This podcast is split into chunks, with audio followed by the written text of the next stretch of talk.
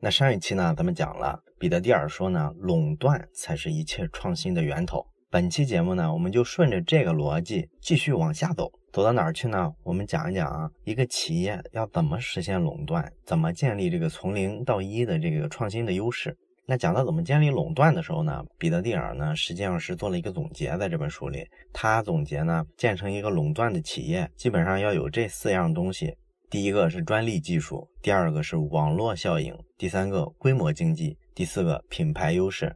那专利技术这也不用说了，你做一个企业做一个产品，一定要有比其他人明显长出一块的地方，这个地方呢就是你的专利技术。你比如说，谷歌搜索算法特别快、特别准，那你用其他公司的搜索工具呢，你就感觉差距是很明显的。这就是人家的专利技术。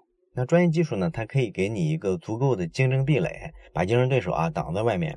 那你说多高的壁垒，这个优势才算是比较安全？你可以比较轻松自在的躺着挣钱呢？那彼得蒂尔呢认为这个优势必须达到十倍，也就是说呢，你要比那些跟你差不多功能的替代品好出十倍以上，才能建立真正的垄断的优势。那你说彼得蒂尔为什么要崇尚从零到一的创新，而不欣赏从一到 n 的这种创新呢？最本质的原因其实就是你的产品要比别人好十倍。你想走一个从一到 n 的思路是很难的，因为从一到 n，咱们知道它是一个改良的逻辑，对吧？你现有的产品有什么缺陷，我给你改良一下，补上这个缺陷，我就比你好了一点点。你用这套修修补补的逻辑啊，永远做不出一个比现有产品好十倍的产品。这时候就必须依赖从零到一。所以说呢，这个建立垄断的内核跟从零到一的创新，为什么它两个是契合的呢？就在于这一点。你看这些伟大的创业，基本上都是比原先的体验好了十倍以上。你比如说彼得蒂尔自己亲自做的这个 PayPal，这个美国版的支付宝。那在九十年代电子商务刚刚起步的时候，实际上大伙怎么买东西呢？基本上就通过网上银行转账，或者像老美他们特别喜欢用支票。可是你不管说用网上银行的转账，还是说用支票的方式，这基本是个线下的付款的方式，太麻烦太繁琐了。所以呢，对于这些早期在网上卖东西的这些卖家来说，他其实特别痛苦。你线下卖东西啊，基本上是一手交钱一手交货的。可是你这个电子商务呢，基本上账期都很长，可能你要通过七到十天之后，才能通过这个缓慢的邮寄系统把钱到账，然后你还要跑到银行柜台上把这个钱再拿回来，这个体验非常差。那 PayPal 这种工具呢，它在 eBay 这个拍卖网站上最大的好处就是，买家一旦拍下这个物件之后呢，支付的钱啊立刻就到账了，这个直接拿到现钱，那可不比你用支票、用银行卡要好十倍都不止吗？再比如说亚马逊这个电子商务网站呢，是从卖书起家的。那在九十年代初的时候呢，当时还好多实体书店呢。可是你要开一个店，不管你多有钱，你一个书店的店面里面啊，能存个十万册的书，说实在的就很了不起了。所以呢，一个买书的人啊，他就逛书店是吧？在这十万册书里挑，总有可能你想要的书他买不到吧？这个体验就是相对比较差的。而且何况咱们说你要逛实体店，你要住得远的话要跑很远。那亚马逊呢，用电子商务的方式解决了这个问题。那人家呢根本就不花钱买书，而是直接跟这些印书的出版社呀、印刷厂啊直接达成一个协议，人家那个书呢是不经过你这些书店的，去了中间环节。那这样来说，我的库存就是无限大。我只要跟这些所有的出版商、所有的印刷厂达成一个战略协议，理论上来说，我的库存就是没有上限的。世界上什么样的书你想要，只要这本书能生产，你就能在亚马逊上买到，而且它没有什么店面的租金。那这个套路一下就把卖书这种商业模式啊提升了效率，可不止十倍了。你看这两个就是明显的比原有的产品好十倍以上的例子。实际上呢，我觉得这个地方，彼得蒂尔虽然把这一点总结成说你要有专利技术，然后用这个专利技术呢做出来的产品啊，要比别人好十倍以上。但实际上呢，我理解的他这个地方讲的专利技术啊，也不一定是纯技术层面的东西，它其实更多意义是指啊，你这个产品啊独特的优势要比别人拉开十倍以上的距离。它倒并不完全指技术开发这种层面。你像苹果手机就是个典型的例子。你说它是靠专利技术比别人好十倍，才造成了苹果手机比其他手机好这么多吗？其实不是，虽然苹果手机上也有它自己专利的东西，像它的处理器之类的，但是实际上呢，它的大部分配件呢还是从供应链上拿货，也就是说跟其他手机还是比较像的。但是呢，为什么苹果手机这个产品啊，它做出来之后，就是感觉流畅度上比其他手机拉开一大截呢？其实最重要的一个原因，也是苹果的最核心的竞争优势，就是它的这个整体的把硬件跟软件契合起来做的这套优化方案是世界独一无二的。就算你们跟我都用一一模一样的零配件，我这个手机呢用起来也比你们丝滑，比你们流畅。这个优势呢，也是苹果垄断了全球智能手机市场一个最重要的原因。它倒未必非是专利。技术，但是它一定是一个非常独特的、非常核心的竞争优势。这是建立垄断企业的第一点，建立一个专利的优势，或者是说一个独特的竞争优势，让你的产品比其他产品好十倍以上。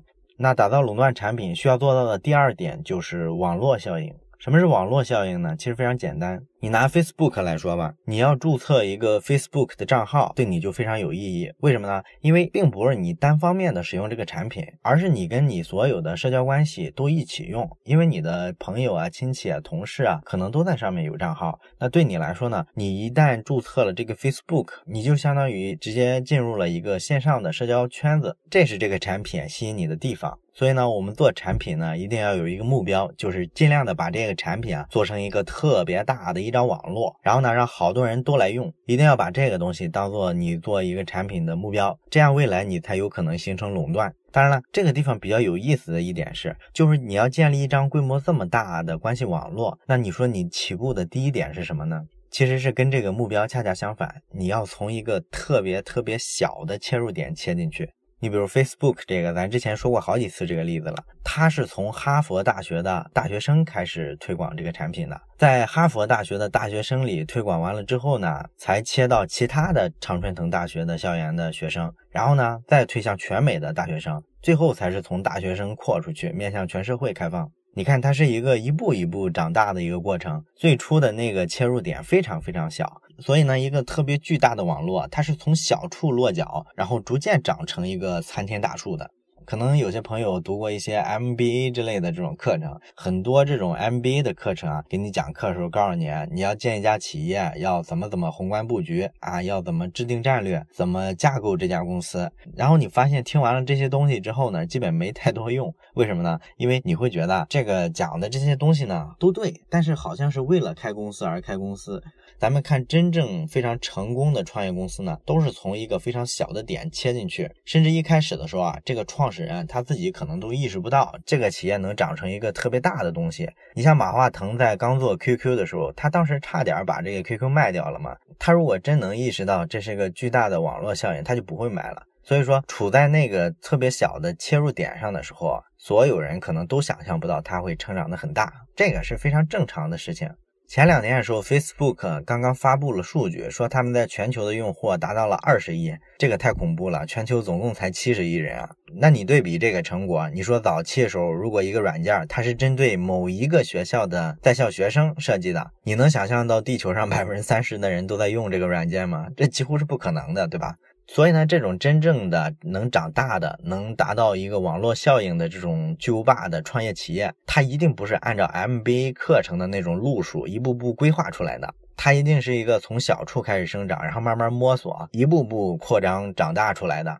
不过呢，这个从小处切啊，它里边也有坑。什么坑呢？就是你从小市场切的好处是，你能很快的在这个小市场里站住脚跟儿，很快的垄断这个小的市场。你像 Facebook 很快就在大学生群体里打开了嘛，它只要在这个小市场里先站住脚，建立了第一步的垄断，然后再往外走就方便很多。这个逻辑呢肯定是对的，但是呢你要注意啊，从小市场起步很容易把你引到另一个极端，就是你可能找了一个不存在的市场，这种错误非常常见的。你比如三六零的董事长周鸿祎，他就举过一个例子。他说他手下有一个特别好的产品经理，有一回呢，他开发了一个什么产品呢？做了一个捕鼠器，就抓老鼠的。然后呢，说那个捕鼠器呢，怎么怎么智能，还能连到手机 APP 什么的，然后抓到老鼠会手机上通知你。然后周鸿祎呢就说，你这个产品啊，什么都好，就有一点，你要用的时候啊，需要把老鼠放进去。什么意思呢？就是说这个智能捕鼠器啊，根本没市场。大城市住宅、写字楼里的老鼠几乎是很少了。而且有传统的捕鼠器就足以覆盖这个市场，你非要整个什么跟手机联网的捕鼠器，看上去你是在捕鼠器这个市场又切了一个更小的、更细分的市场，但实际上这个市场不存在啊。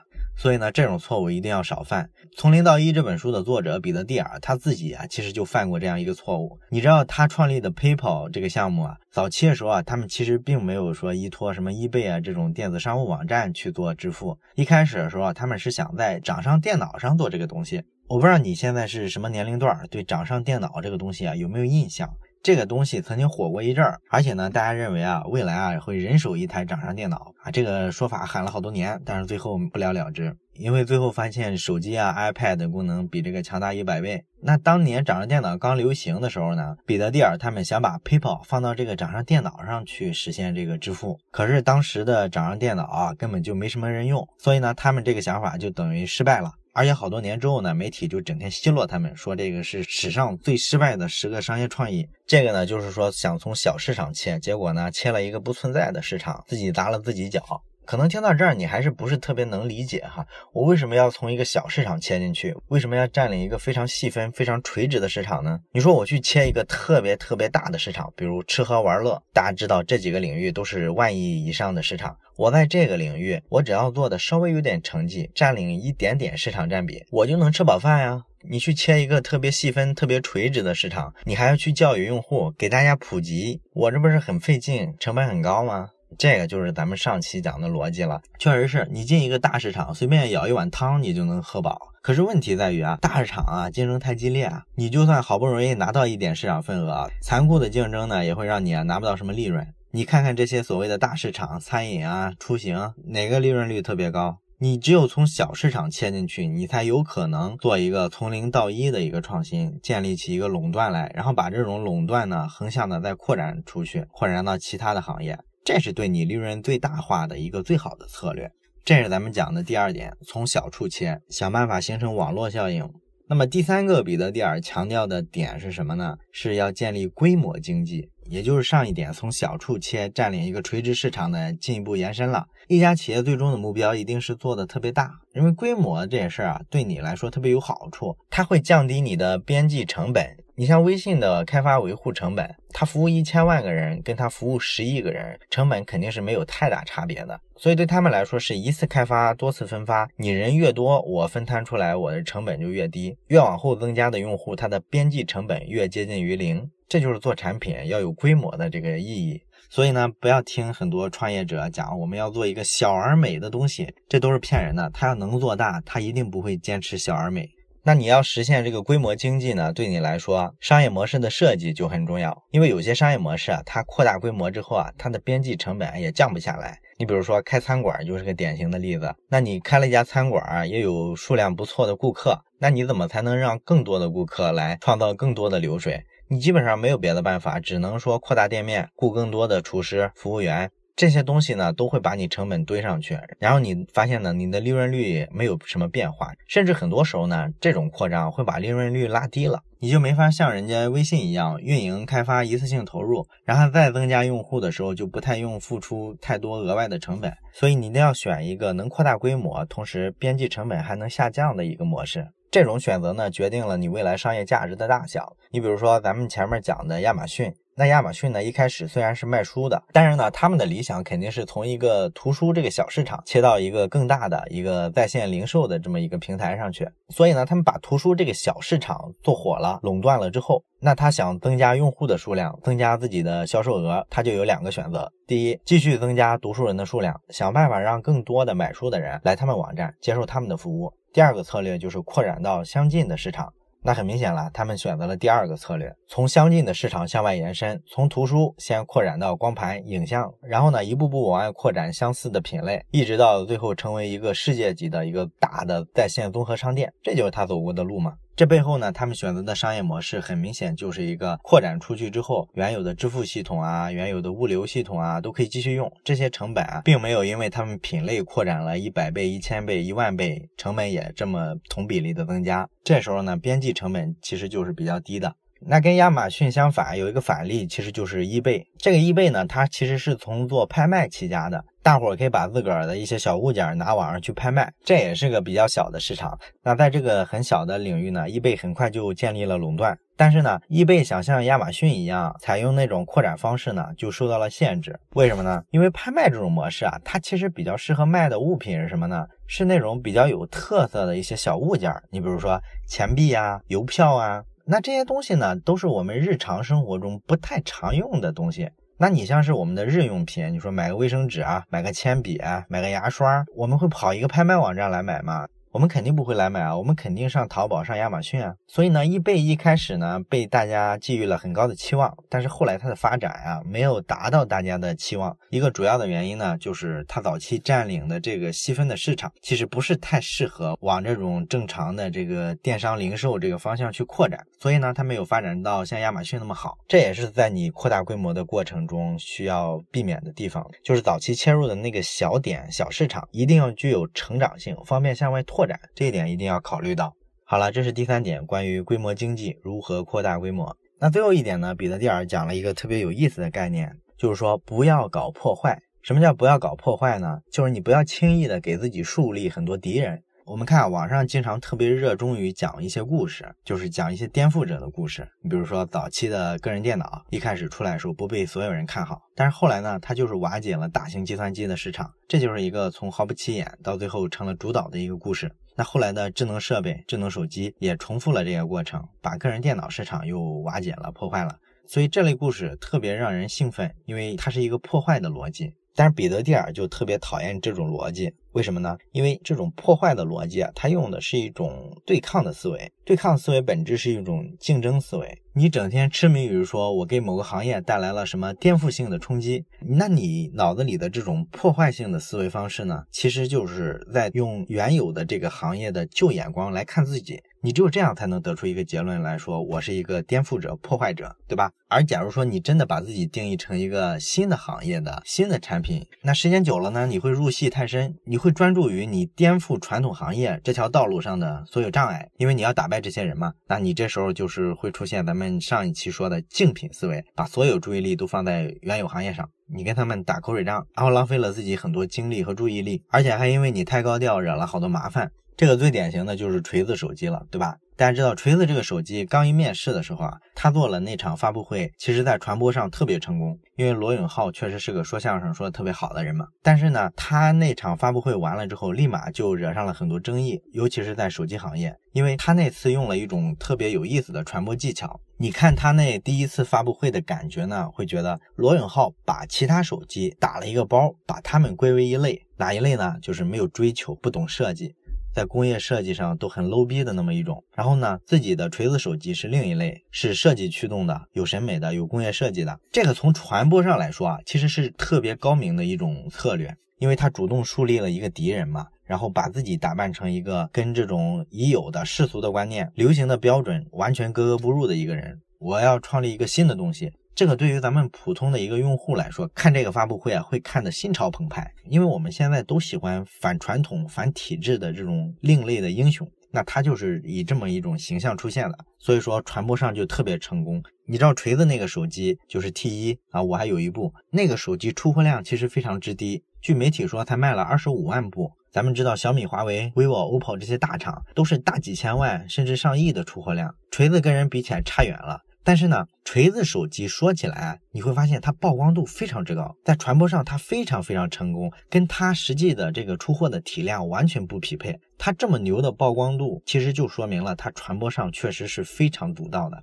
讲的这个故事，树立的这个颠覆者的形象非常有用。但是呢，这件事儿也带来了好多问题。我记得是去年还是前年，罗永浩自己在一些访谈节目里就反思过。他说他前两年啊，跟整个手机圈子里的人啊不大交流，不大交往，这个其实特别不好的，因为这让他错过了很多跟供应链啊、跟行业内啊建立一些比较稳固的合作关系的一些机会，也导致锤子手机在前两年有点挣扎。简单说呢，应该是树大了才招风。可是他还是一小树苗的时候，他就去招风，结果差点被风给吹折了。所以呢，这个早期的颠覆者形象，其实给罗永浩、给锤子后续的发展带来了很多很多不利的负面影响。这就是彼得蒂尔说的“不要做一个破坏者”的这个原因所在。好了，怎么建立垄断，实现从零到一的创新，在操作上需要注意的几个点，我们就讲完了。实际上，这本书的后半部分呢，彼得蒂尔还讲了很多更具体的策略，比如说怎么建立合伙人的关系呀，怎么搭建企业文化呀。但是呢，因为这部分啊，他讲的还是比较笼统、比较宏观，在他整个书的体系里呢，是简单的一提。而这些方面呢，都有专门的书，有更详细、更系统的论述。那我就没有讲这部分。后续呢，我们会找一些专门的讲述这些问题的书籍讲给你听。这本书呢，我们只讲了它一些比较大的轮廓性的东西。好了，这本书到这里我就跟你分享完了。还是老规矩，有什么想说的，欢迎在留言区写下你的感想。咱们下本书再见。